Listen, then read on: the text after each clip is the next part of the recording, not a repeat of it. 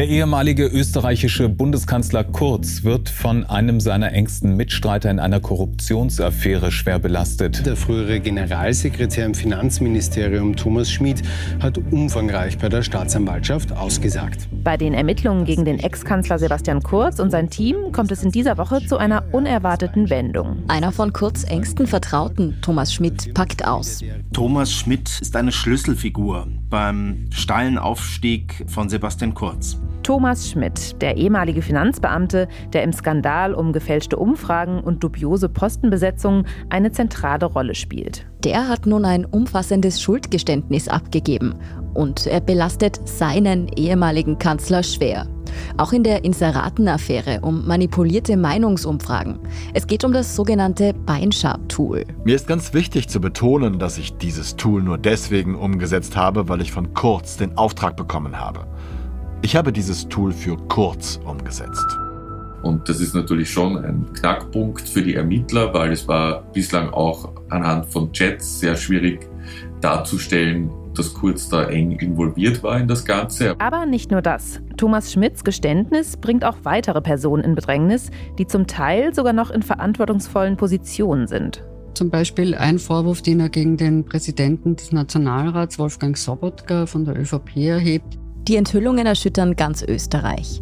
Und sie bringen noch weitere Steine ins Rollen. Ein Firmensitz des Tiroler Immobilienmagneten René Benko soll heute angeblich Objekt einer Hausdurchsuchung gewesen sein. Die Ermittlungen der Wirtschafts- und Korruptionsstaatsanwaltschaft dürften laut Medienberichten in Zusammenhang mit dem ehemaligen ÖBAG-Vorstand Thomas Schmidt stehen. Kommen nun alle Machenschaften unter der türkisen Ära von Sebastian Kurz ans Licht? Ich bin Lucia Heisterkamp vom Spiegel. Und ich bin Antonia Raut vom Standard. In dieser Folge von Inside Austria blicken wir auf das Geständnis des ehemaligen Kurzvertrauten, das ein politisches Beben in Österreich ausgelöst hat. Wir analysieren die Protokolle der Vernehmungen von Thomas Schmidt, die dem Standard und dem Spiegel vorliegen und die 450 Seiten füllen. Und wir nehmen die wichtigsten Vorwürfe gegen Sebastian Kurz und weitere Personen unter die Lupe. Wir fragen, warum sich Schmidt plötzlich dazu entschieden hat, vor den Ermittlern auszusagen und ob er mit den Anschuldigungen nicht womöglich bloß seine eigene Haut retten will. Wir wollen wissen, welche Konsequenzen den Beschuldigten jetzt drohen und was die neuesten Ereignisse für Österreichs Regierung bedeuten.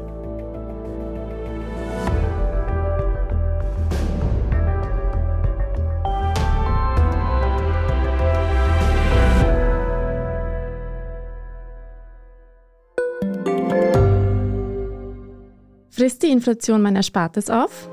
Soll ich mein Geld in Aktien stecken? Und wie funktionieren eigentlich Kryptowährungen?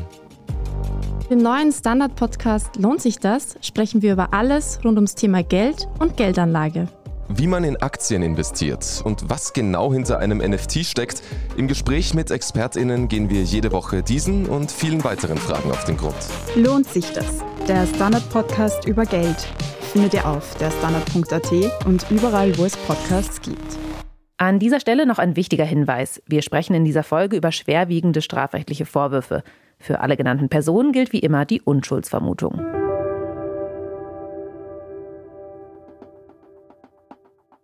Fangen wir an mit dem Mann, über den ganz Österreich gerade spricht. Thomas Schmidt, 46 Jahre alt, ein Typ mit kurzen schwarzen Haaren, der meist Anzug und Krawatte trägt. Allzu viele Bilder oder Videos von ihm gibt es nicht. Sie hören ihn hier in einer der wenigen Aufnahmen, die öffentlich von ihm verfügbar sind. Es geht nicht um Macht oder Einfluss, sondern es geht wirklich um professionelles Arbeiten. Das ist im Jahr 2019. Da wird Thomas Schmidt gerade Vorstand der österreichischen Beteiligungs AG ÖBAG. Bekannt ist er aber vor allem als ÖVP-Politiker.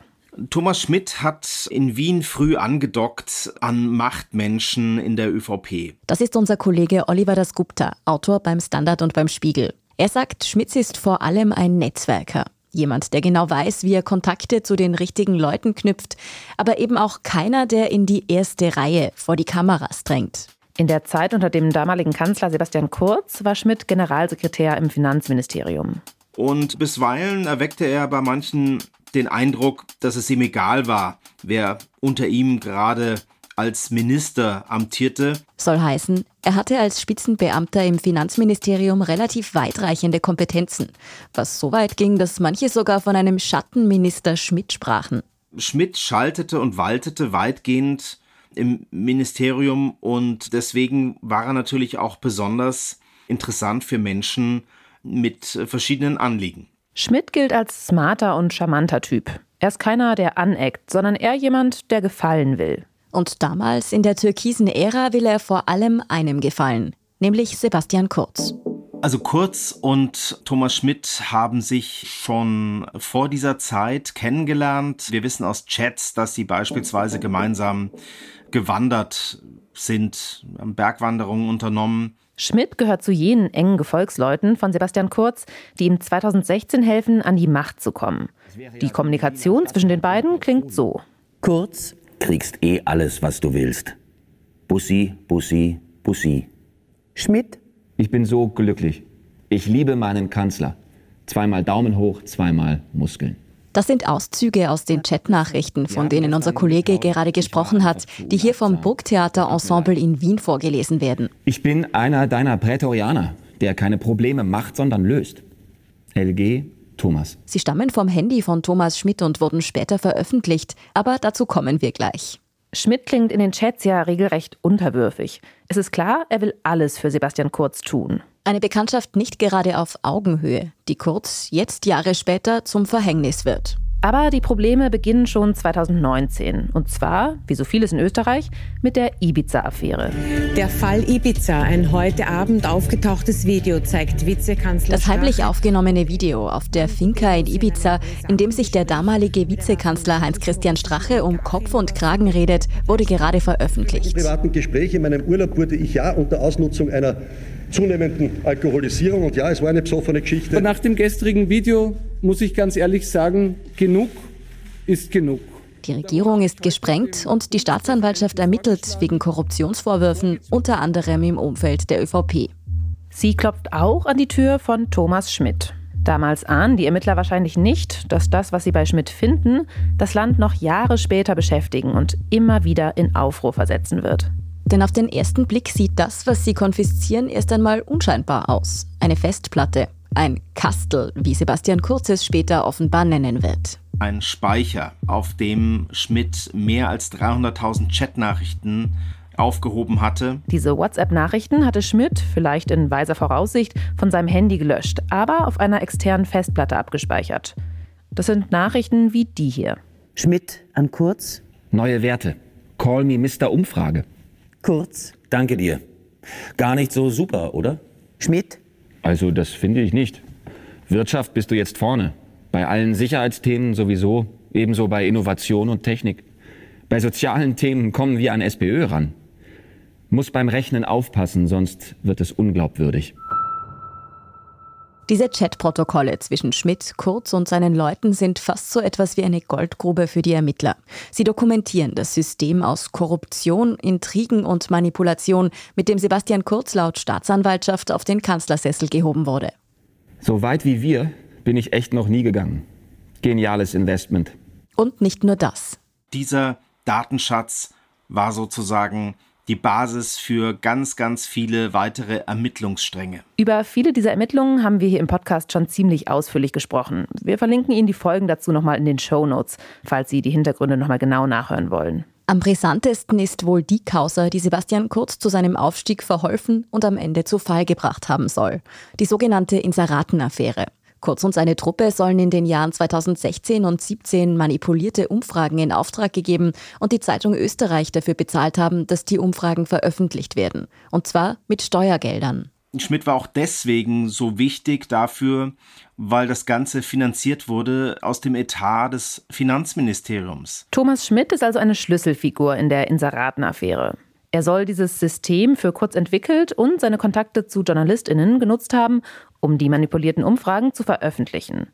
Das Ziel war, Sebastian Kurz, der damals noch Außenminister war, mit den geschönten Umfragen in gutem Licht dastehen zu lassen und so dafür zu sorgen, dass er zuerst ÖVP-Chef und später Kanzler wird. Ein Plan, der ja nachweislich aufgegangen ist, bis der ganze Skandal dann vor ziemlich genau einem Jahr ans Licht kam. Also wir erinnern uns, Anfang Oktober 2021 hat die Wirtschafts- und Korruptionsstaatsanwaltschaft mehrere Durchsuchungen durchgeführt, unter anderem gab es Razzien im Kanzleramt von Kurz, in der ÖVP-Parteizentrale und bei Vertrauten von Sebastian Kurz. Sebastian Kurz musste unter dem öffentlichen Druck als Kanzler zurücktreten und hat der Politik wenig später ganz den Rücken gekehrt. Die Ermittlungen gegen Kurz und die anderen Beschuldigten aus seinem Umfeld laufen seitdem weiter. Und es gibt einen Untersuchungsausschuss zur Korruption in der ÖVP. Das Problem ist nur, die Korruptionsermittler hatten zwar sehr viele Hinweise darauf, dass die Vorwürfe stimmen, vor allem natürlich die Chatnachrichten, die ja auch öffentlich sind.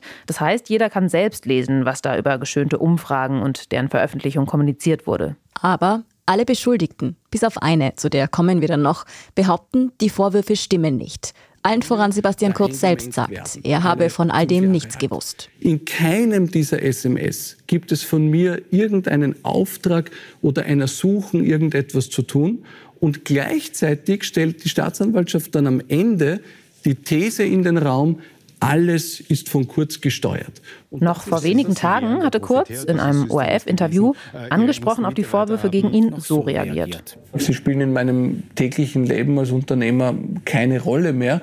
Und ja, ich gebe zu, ich freue mich ein Stück weit auf den Tag, äh, wo klar ist, dass diese Vorwürfe falsch waren und äh, dass dann auch endlich amtlich sein wird. In der ÖVP verweist man immer wieder auf die Unschuldsvermutung. Parteichef und Bundeskanzler Karl Nehammer hat mehrfach betont, die Volkspartei habe kein Korruptionsproblem. Und Thomas Schmidt, von dessen Handy ja immerhin die ganzen Chatnachrichten stammen? Also Schmidt hat die meiste Zeit im Ausland verbracht. Es wird immer wieder ein Aufenthalt in den Niederlanden genannt. Schmidt ist aber hin und her gereist. Also er war zwischenzeitlich auch in Österreich. Schmidt wird mehrmals in den ÖVP-Untersuchungsausschuss geladen, sagt aber nicht aus.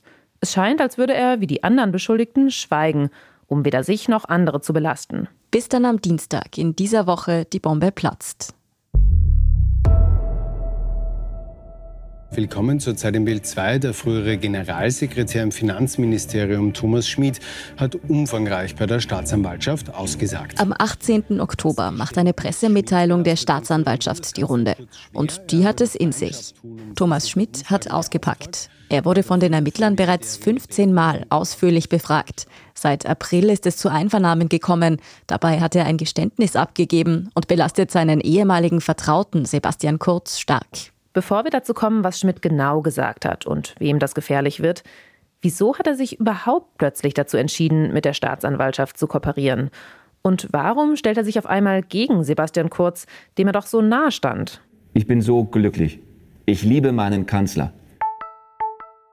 Laut unserem Kollegen Oliver Dasgupta bröckelte die Freundschaft zwischen den beiden schon vor einem Jahr, als die Korruptionsermittlungen öffentlich wurden.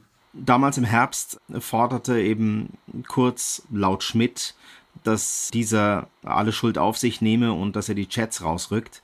Und das hat Thomas Schmidt nicht gemacht. Er sagte dann auch selber später, er wollte jetzt nicht als Sündenbock herhalten, als derjenige, an dem alles hängen bleibt. Schmidt ist damals menschlich enttäuscht von Sebastian Kurz, für den er doch alles getan hat.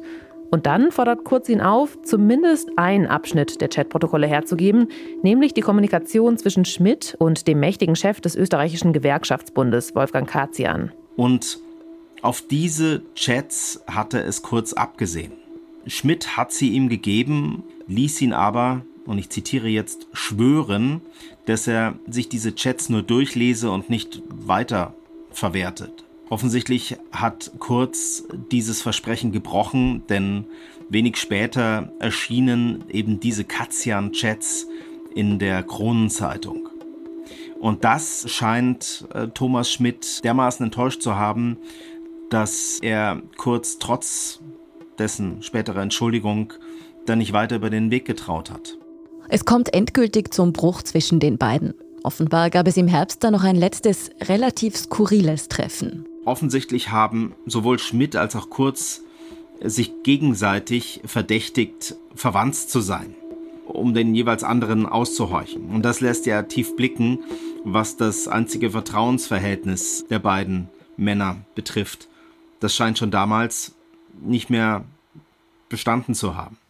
Ausschlaggebend für die Entscheidung, vor der Staatsanwaltschaft auszusagen, war aber dann nicht die Angst, abgehört zu werden, sondern ein Schlüsselerlebnis mit seiner Mutter. So schildert es Schmidt jedenfalls in seinem Geständnis. Er habe mit seiner Mutter gesprochen und die scheint ihm ins Gewissen geredet zu haben. Sie soll sinngemäß gesagt haben, wir haben dich doch erzogen, dass du, wenn du Fehler machst, auch dafür gerade stehst und mit den Konsequenzen lebst. Und nach diesem Gespräch mit seiner Mutter scheint bei Thomas Schmidt die Entscheidung gefallen zu sein, ich räume jetzt mein Leben auf, ich bringe die Sache in Ordnung, ich gehe zur Korruptionsstaatsanwaltschaft und packe aus. Und so ist er dann Anfang April 2022 in dieses gesichtslose, nicht sehr schön anzusehende große Gebäude der Wirtschafts- und Korruptionsstaatsanwaltschaft am Wiener Donaukanal gegangen, ohne Anwalt und hat begonnen zu reden. Allein aus schlechtem Gewissen ist die Entscheidung aber wohl eher nicht entstanden. Thomas Schmidt verfolgt mit seiner Beichte nämlich ein Ziel. Er will Kronzeuge werden. Kronzeuge bedeutet, ein Angeklagter trägt mit seiner Aussage wesentlich dazu bei, dass eine Tat aufgedeckt wird. Im Gegenzug bekommt er selbst eine Strafmilderung oder wird sogar freigesprochen. Und das ist natürlich ein sehr verlockender Grund auszupacken. Und da sind wir bei den Voraussetzungen. Das ist unsere Kollegin Renate Graber aus dem Wirtschaftsressort des Standard. Also ein Kronzeuge kann man nur werden, wenn man ein vollständiges, reumütiges Geständnis ablegt, so heißt das in der Strafprozessordnung, und dann muss man außerdem auch noch über neue Tatsachen berichten. Das heißt, man muss den Ermittlern Stoff liefern für neue Ermittlungen, für Dinge, die sie noch nicht gewusst hat. Das heißt, Schmidt will mit seinem umfassenden Geständnis wohl vor allem seine eigene Haut retten. Ob ihm die Aussage wirklich hilft, das ist noch gar nicht klar. Denn ob er tatsächlich Kronzeuge wird, müssen die Richter entscheiden. Schmidt geht also mit seinem Geständnis schon ein gewisses Risiko ein. Und natürlich sind seine Aussagen mit Vorsicht zu genießen, denn er hat ja eine Motivation, möglichst brisante Informationen über andere Beschuldigte zu liefern. Andererseits prüfen die Ermittler seine Aussagen natürlich und sollte sich herausstellen, dass er lügt, erhält er auf gar keinen Fall den Kronzeugenstatus. Also insofern wird er wohl bemüht sein, Dinge zu sagen, die auch wirklich stimmen. Seit April wurde Schmidt also bereits 15 Mal von der Staatsanwaltschaft befragt. Das Protokoll seiner Vernehmung füllt mehr als 400 Seiten und wurde jetzt am Dienstag dieser Woche von der Wirtschafts- und Korruptionsstaatsanwaltschaft dem Akt beigelegt und hat ganz Österreich in Aufruhr versetzt. Kommen wir also zum Inhalt von Thomas Schmidts Geständnis. Im Zentrum steht die bereits angesprochene Inseraten-Affäre. Was Schmidt dazu sagt, ist natürlich besonders interessant, weil über ihn im Finanzministerium ja die manipulierten Umfragen in Auftrag gegeben worden sind, die Sebastian Kurz im positiven Licht darstellen sollten. Das Ganze hatte dann auch noch eine Verbindung zur Tageszeitung Österreich, wo nämlich diese Meinungsforscherin Sabine Beinschab auch publiziert hat und kommentiert hat als Analystin quasi, als Analytikerin. Das ist unser Kollege Fabian Schmidt. Übrigens nicht verwandt und nicht verschwägert mit Thomas Schmidt. Er ist stellvertretender Leiter des innenpolitischen Ressorts beim Standard. Die Meinungsforscherin Sabine Beinschab ist in der ganzen Causa neben Thomas Schmidt eine Schlüsselfigur. Sie soll damals die geschönten Umfragen erstellt haben und dafür über teilweise recht skurril anmutende Studien bezahlt worden sein. Mit der ÖVP zusammengebracht hat sie die ehemalige Familienministerin und ebenfalls Meinungsforscherin Sophie Kamersin bei Sabine Beinschab war es eben auch so, dass sie genau wie Thomas Schmidt Beschuldigte war und von Zwangsmaßnahmen betroffen war. Sie war sogar kurzzeitig festgenommen worden und hatte dann eben auch der WKSDA eröffnet, sie wolle neue Tatbestände offenbaren, also neue Sachverhalte offenbaren und hat es dann auch in mehreren langen Einvernahmen getan und sehr viel Material mitgebracht. Und das hat ja dann auch dazu geführt, dass ihre frühere Geschäftspartnerin und Ex-Ministerin Sophie Kamersin sogar in Untersuchungshaft gekommen ist. Wir hatten ja schon erwähnt, dass es eine Beschuldigte in der Inseraten-Affäre gibt, die mit der WKSDA kooperiert. Das ist Sabine Beinschab. Sie hat umfassend ausgesagt. Und zwar, um genau wie Thomas Schmidt es jetzt möchte, Kronzeugin zu werden. Bei Beinschab hat das tatsächlich geklappt. Zwei wichtige Personen in der Inseratenaffäre sind dann noch die Brüder Fellner, denen die Boulevardzeitung Österreich gehört. Da sind die geschönten Umfragen erschienen. Als Gegenleistung soll das Finanzministerium kostenspielige Inserate in der Tageszeitung geschaltet haben. Mit den Fellners und ihrem Medienimperium haben wir uns in Inside Austria auch schon einmal ausführlich beschäftigt. Wir verlinken Ihnen die Serie in den Show Notes. Aus dem Finanzministerium machte also Thomas Schmidt das Geld für Sabine Beinschabs Umfragen und für die Inserate in der Tageszeitung Österreich locker. Wie dieses Modell angeblich aussah, darüber wissen die Ermittler dank Sabine Beinschabs Aussagen schon ziemlich genau Bescheid. Die große Frage, die bis zum Geständnis von Schmidt aber im Raum stand, war, wie viel wusste Sebastian Kurz von diesem zwielichtigen Dreieckshandel, das Beinschab-Tool genannt wird? War ihm klar, dass hier Steuergelder unerlaubterweise für parteipolitische Zwecke eingesetzt wurden? Schmidt gibt in seiner Aussage Folgendes zu Protokoll. Mir ist ganz wichtig zu betonen, dass ich dieses Tool nur deswegen umgesetzt habe, weil ich von Kurz den Auftrag bekommen habe. Ich habe dieses Tool für Kurz umgesetzt. Das heißt, Kurz wusste laut Schmidt nicht nur Bescheid, sondern hatte sogar selbst die Idee für die Kooperation. Das stellt die Vorwürfe natürlich nochmal in ein völlig neues Licht. Denn Kurz macht sich damit auch der Anstiftung zum Amtsmissbrauch schuldig. Und das ist natürlich schon ein Knackpunkt für die Ermittler, weil es war bislang auch anhand von Chats sehr schwierig darzustellen, dass Kurz da eng involviert war in das Ganze. Er war zwar Beschuldigter, aber es gab wenige Chats, die jetzt so direkt darauf hindeuten, dass er über all das eindeutig Bescheid gewusst hat. Und mit Schmieds Aussage ist da jetzt natürlich mehr vorhanden. Und Kurz bestreitet es aber weiterhin vehement. Und Schmidt belastet Kurz noch in einem weiteren Ermittlungsstrang. Bestätigt hat er zum Beispiel den Vorwurf der Falschaussage von Sebastian Kurz. Vielleicht erinnern Sie sich ja, Schmidt wird ja 2019 Vorstand der österreichischen Beteiligungs AG ÖBAG. Also salopp gesagt, zum obersten Chef der österreichischen Staatskonzerne. Den mächtigen Job bekam er unter der Kanzlerschaft von Sebastian Kurz. Und diese Besetzung ist höchst umstritten. Stichwort Postenkorruption. Kurz schrieb ja in einem Chat an Schmidt: Kriegst eh alles, was du willst. Bussi, Bussi, Bussi.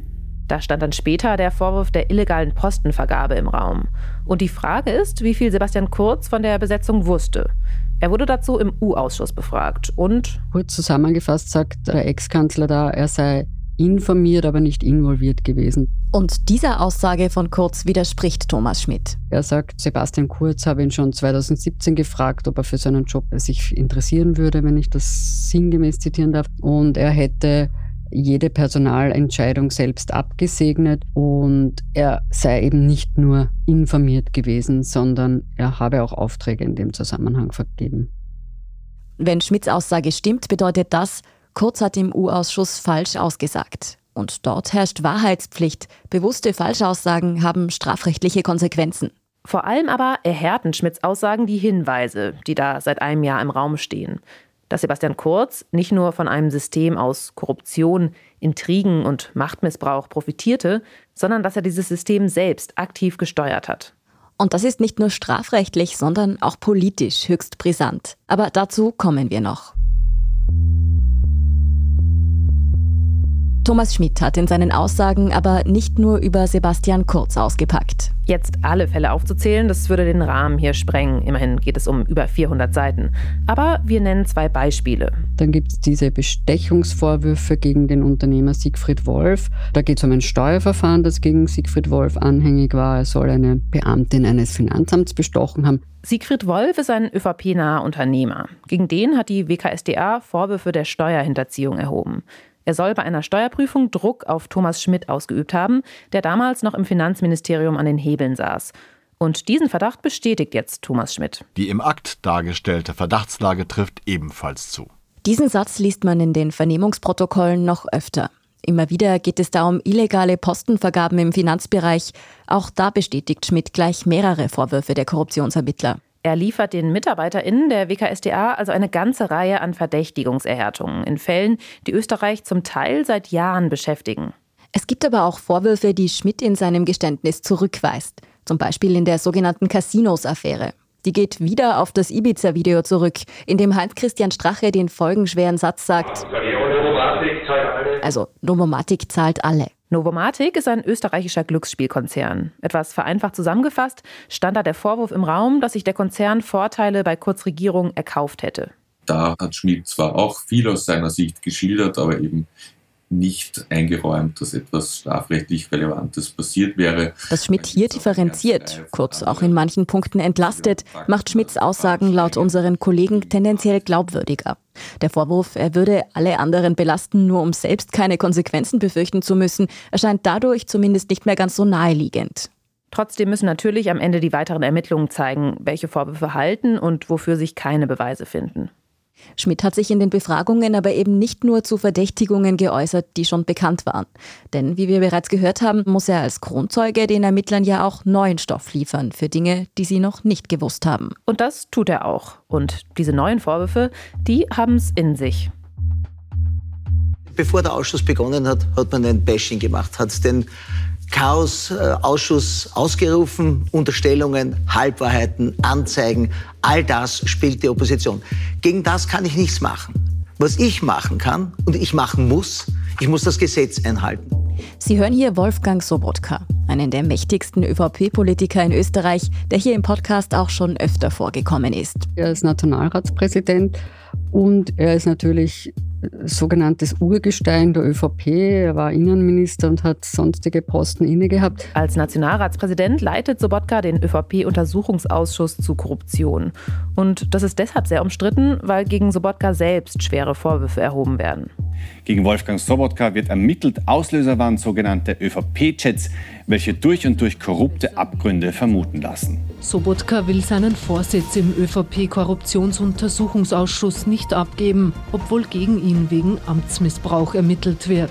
Es geht hier wieder um illegale Postenbesetzungen. Konkret soll Sobotka bei der Vergabe von wichtigen Jobs dazwischen gefunkt haben und dadurch politisch nahestehenden Personen Positionen verschafft haben, für die es eigentlich qualifiziertere Bewerberinnen gegeben hätte. Thomas Schmidt fügt dieser Liste an Anschuldigungen jetzt noch neue Punkte hinzu. Zum Beispiel soll Sobotka verhindert haben, dass es zu Steuerprüfungen bei parteinahen Vereinen kommt. Da waren Steuerverfahren anhängig und da hat Sobotka laut Aussage von Schmidt gemeint, das muss man erledigen.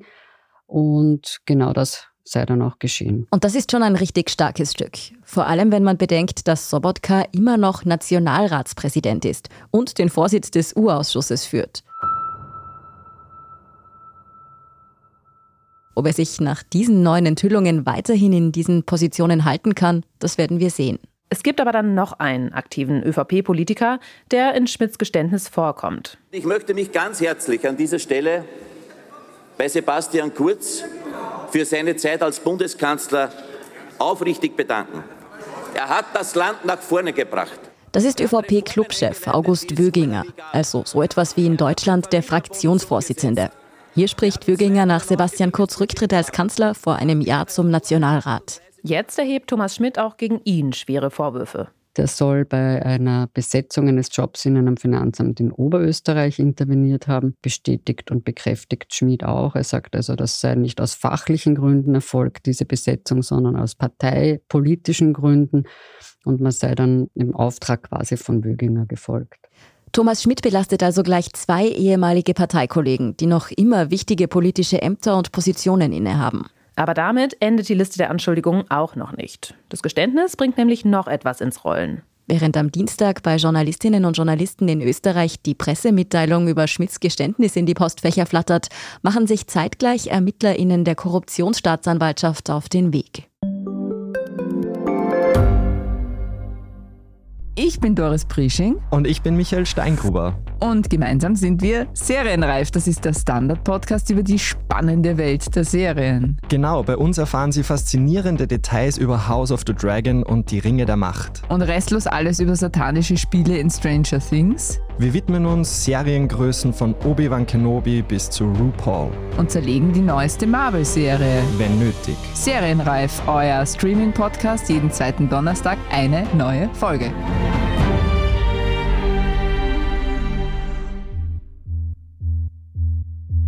Ein Firmensitz des Tiroler Immobilienmagneten Rene Benko soll heute angeblich Objekt einer Hausdurchsuchung gewesen sein.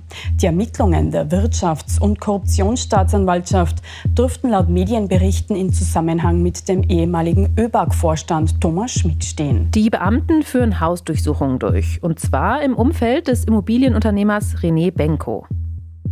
Benko, über den haben wir hier im Podcast auch schon eine mehrteilige Reihe gemacht. Das ist der einflussreiche österreichische Multimilliardär, dem unter anderem die Kaufhauskette Galeria Karstadt Kaufhof gehört. Und dass diese Hausdurchsuchung stattfindet, während die WKSDA ihre Bombe platzen lässt, das ist kein Zufall. Ziemlich schnell ist klar, Schmidt hat in seiner Aussage auch René Benko belastet. Denn die beiden Männer kannten sich und standen offenbar in engem Austausch. Benko soll versucht haben, sich über Schmidt im Finanzministerium Steuervorteile verschafft zu haben. Es geht da um das Goldene Quartier, das der Signer gehört, und es geht um Privatjets. Und Benko soll Schmidt einen Job angeboten haben, um dadurch seine Probleme in einem Steuerverfahren zu lösen. Und zwar einen sehr gut dotierten Job als Generalbevollmächtigter in der Signer Holding. Das sei dann letztlich nicht zustande gekommen, aber das sei quasi der Grund für die Bestechung gewesen. Für den versprochenen Job hätte Schmidt ein Jahresgehalt von 300.000 Euro plus Prämie bekommen sollen. Zudem sei er öfter eingeladen worden und habe auch Einladungen angenommen. René Benko besitzt eine lange Yacht, 64 Meter. Dort war er und er war bei ihm am Arlberg Skifahren. Dort hat er das Charlie N. Also auch dort ist er irgendwie zu Hause, René Benko. Nun ermittelt die BKSDA rund um diese Vorwürfe und erhofft sich wohl vor allem von den Hausdurchsuchungen neue Erkenntnisse. Auch für René Benko könnte Schmidts Geständnis also noch unangenehme Folgen haben. Dabei ist der ohnehin schon wegen eines anderen Verfahrens rund um illegale Spenden angeklagt und muss sich demnächst vor Gericht verantworten. In der ersten Novemberwoche, also insofern hat er gerade nicht so viel Glück.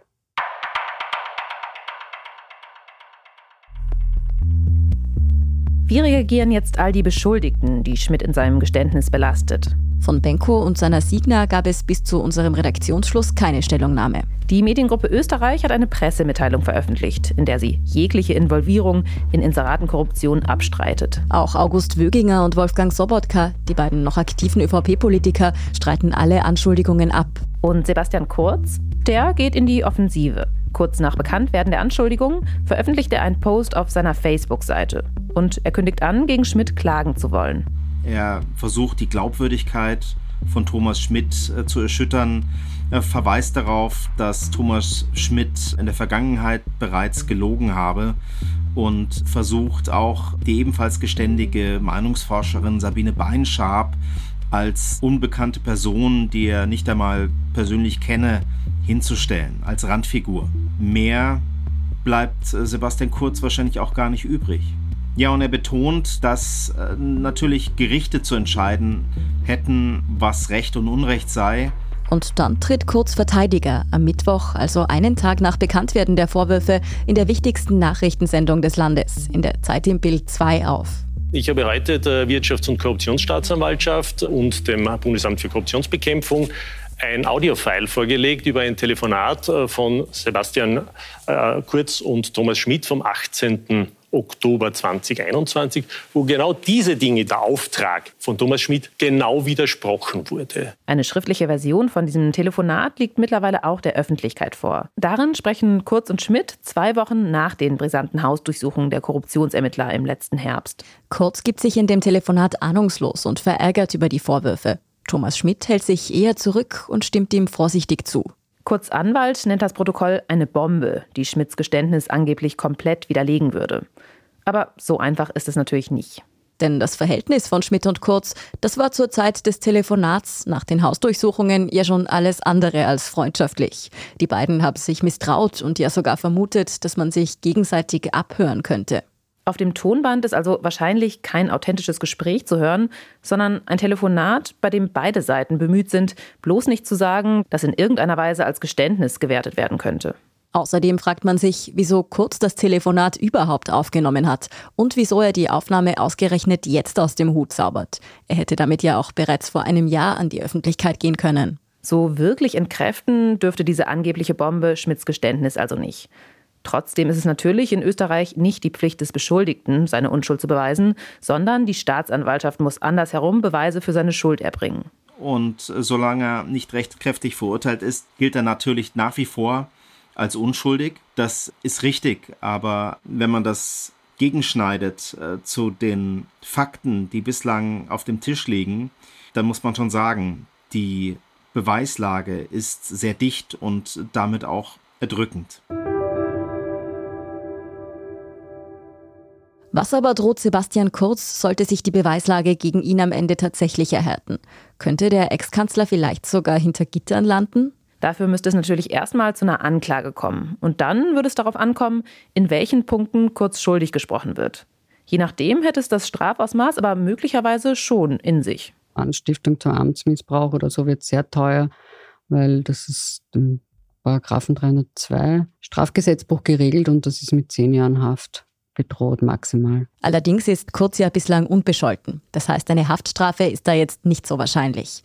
Ob und wann es überhaupt zu einem Prozess gegen ihn kommt, steht ohnehin noch in den Sternen. Da kann man überhaupt keine Prognosen geben. Das werden sicher lange Verfahren, lange Ermittlungsverfahren werden. Vorausgesetzt, es passieren nicht irgendwelche ganz herausragenden Dinge, die alles schrecklich befördern und beschleunigen. Ein paar Ermittlungsstränge sind aber offenbar schon weiter fortgeschritten, meint Fabian Schmidt bezüglich des Verdachts auf Falschaussage, weil da war ja schon die quasi Verständigung an Kurz, dass das Ermittlungsverfahren eröffnet wird, sehr breit ausformuliert von der WKStA mit sehr genauer quasi Indizienführung. Und das war ja schon im Mai 2021 und seither ist da auch viel ermittelt und einvernommen worden. Da könnte ich mir vorstellen, dass das am ehesten noch erledigungsreif wird in den nächsten Monaten. Allerdings ist es auch hier noch möglich, dass die Ermittlungen eingestellt werden, wenn sich die Vorwürfe am Ende nicht beweisen lassen. Darauf hofft wohl nicht nur Sebastian Kurz, sondern auch die gesamte Volkspartei. Die hält nämlich auch nach Schmidts heftigen Anschuldigungen weiter zu ihrem ehemaligen Hoffnungsträger. Und das, obwohl ja quasi alle engen Kurzvertrauten mittlerweile aus der Politik ausgeschieden sind. Sehr vehement distanziert sich die ÖVP stattdessen vom nun so auskunftsfreudigen Thomas Schmidt. Große Teile der ÖVP sagen natürlich, dass Thomas Schmid ein Lügner ist, also sagen das auch so offen, distanzieren sich noch stärker als ohnehin die letzten Monate und greifen auch das Konzept quasi der Grundzeugenschaft an, sagen, das ist nur jemand, der die eigene Haut retten will. Das sind jetzt die Aussagen von Thomas Schmidt, die es offensichtlich auch schon längere Zeit gibt, die jetzt in den normalen Akt überführt worden sind. Aber ob die stimmen oder nicht, wird von der Staatsanwaltschaft zu ermitteln sein. So nahm etwa der neue ÖVP-Generalsekretär Christian Stocker im TV-Sender Puls 24 Stellung zu den neuen Enthüllungen. Bundeskanzler Karl Nehammer bemüht sich in einem ersten schriftlichen Statement um einen beschwichtigenden Ton. Er selbst dürfte auch relativ sicher davor sein, noch in den Strudel der Anschuldigungen von Schmidt hineingezogen zu werden, meint unser Kollege Oliver Dasgupta. Bei diesen Praktiken, die Thomas Schmidt da beschreibt, da handelt es sich ja vor allem um ein Geschehen, was sich in der Frühphase abgespielt haben soll. Und da war Karl Nehammer noch in den Niederungen der niederösterreichischen Landespolitik. Trotzdem sind die Vorgänge für seine Partei und damit natürlich auch für ihn eine schwere Belastung. Denn beim grünen Regierungspartner mehren sich die Stimmen derer, die die Koalition der ÖVP nach immer neuen Korruptionsskandalen aufkündigen wollen. Gleichzeitig kann Nehammer Parteigranten wie Nationalratspräsident Sobotka schwer fallen lassen, sagt Fabian Schmidt. Sobotka ist da halt jemand, der enormes Netzwerk hat und einen enormen Einfluss hat. Und noch dazu ist Sobotka ja eigentlich zweimal nicht in seine Traumposition gekommen, weil eigentlich hätte er ja Landeshauptmann von Niederösterreich werden wollen. Und dann war es auch immer ein offenes Geheimnis, dass Sobotka gern Bundespräsident werden würde. Da hat die ÖVP jetzt auch keinen Kandidaten aufgestellt. Das heißt, den muss man schon irgendwie noch besänftigen und deswegen ist es auch sehr riskant für die ÖVP, ihn da gegen seinen Willen irgendwie rauszudrängen aus der Politik. Dass Österreichs Regierung jetzt zerbricht und es zu Neuwahlen kommt, davon gehen die meisten Beobachter im Moment trotzdem nicht aus. Prognose, die Koalition wird erstmal halten, allerdings wird es absehbar weiter bergab gehen mit der Kanzlerpartei ÖVP.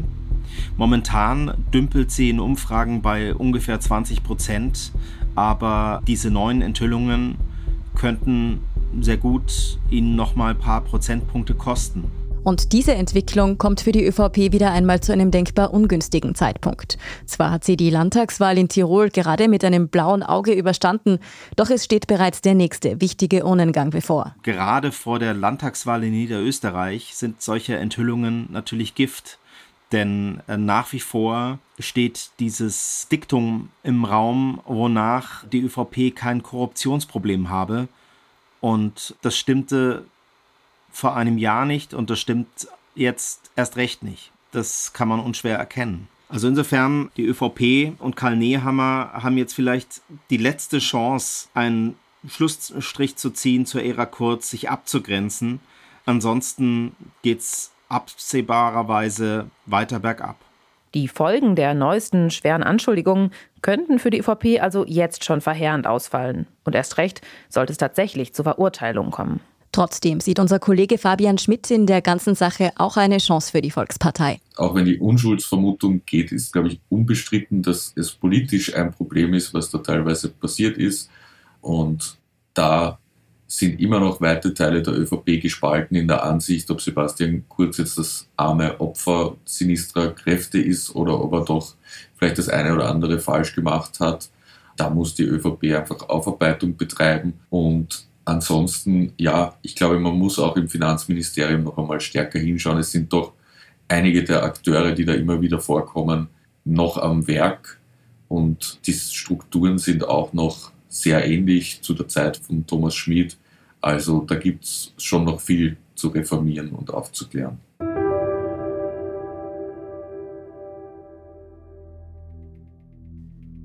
Welche Folgen das Geständnis von Thomas Schmidt für Österreich noch haben könnte, das lässt sich derzeit noch nicht vollständig abschätzen. Bei vielen ehemaligen und auch noch amtierenden ÖVP-Politikern, aber auch bei Unternehmern wie Wolf und Benko dürften die Protokolle jedenfalls für unruhige Nächte sorgen. Den Korruptionsermittlerinnen und Ermittlern wird in den nächsten Monaten, vielleicht sogar Jahren, vermutlich nicht langweilig werden. Vor allem aber liefern Schmidts Aussagen wieder einmal tiefe Einblicke in das System, mit dem Sebastian Kurz an die Macht gekommen ist. In die Strukturen einer Partei, in der Freundalwirtschaft und dubiose Deals offenbar an der Tagesordnung standen. Dabei hatte der Hoffnungsträger Kurz 2017 eine neue Art der Politik versprochen. Einen Wettbewerb der besten Ideen, ein Ende des Systems des Paktierens und der Hinterzimmerdeals. Ich bin bei der Nationalratswahl angetreten, ähm, ja nicht nur mit meinem inhaltlichen Programm und mit meinem Team, sondern auch mit einem neuen Stil. Stattdessen zeigt sich, dass der neue Stil von Kurz das genaue Gegenteil von seinem Versprechen war. Dass dieses Bild von angeblicher Korruption und Intrigen jetzt durch einen Insider nochmal bestätigt wurde, das ist wohl die schwerwiegendste Folge von Schmidts Geständnis, unabhängig von den rechtlichen Konsequenzen. Andererseits kann ein echter Wandel ja erst stattfinden, wenn die ganze Wahrheit auf dem Tisch liegt, wenn die Fehler aus der Vergangenheit nicht mehr vertuscht, sondern aufgearbeitet werden. Insofern ist Schmidts Geständnis, wenn es in der Wahrheit entspricht, doch ein wichtiger Schritt in die richtige Richtung nämlich hin zu einer transparenteren Art des Regierens, wo die Republik kein Selbstbedienungsladen für eine Handvoll Reicher und Mächtiger ist. Inside Austria hören Sie auf allen gängigen Podcast-Plattformen, auf der Standard.at und auf spiegel.de. Wenn Ihnen unser Podcast gefällt, folgen Sie uns doch und lassen Sie uns ein paar Sterne da. Kritik, Feedback oder Vorschläge zum Podcast wie immer gerne an insideaustria.spiegel.de oder an podcast.derstandard.at. Unsere journalistische Arbeit können Sie am besten mit einem Abonnement unterstützen. Alle Infos zu einem Standard-Abo finden Sie auf abo.derstandard.at. Und unsere Hörerinnen und Hörer können mit dem Rabattcode Standard drei Monate lang für 30 Euro das Angebot von Spiegel Plus testen und 50% sparen. Alle Infos dazu finden Sie auf spiegel.de slash der Standard. Alle Links und Infos stehen wie immer auch in den Shownotes zu dieser Folge. Danke fürs Zuhören und allen, die auch hinter den Kulissen an diesem Podcast mitwirken. Das waren diesmal vor allem Scholt Wilhelm, Ole Reismann und Marc Glücks. Ich bin Lucia Heisterkamp. Ich bin Antonia Raut. Wir sagen Tschüss und Baba.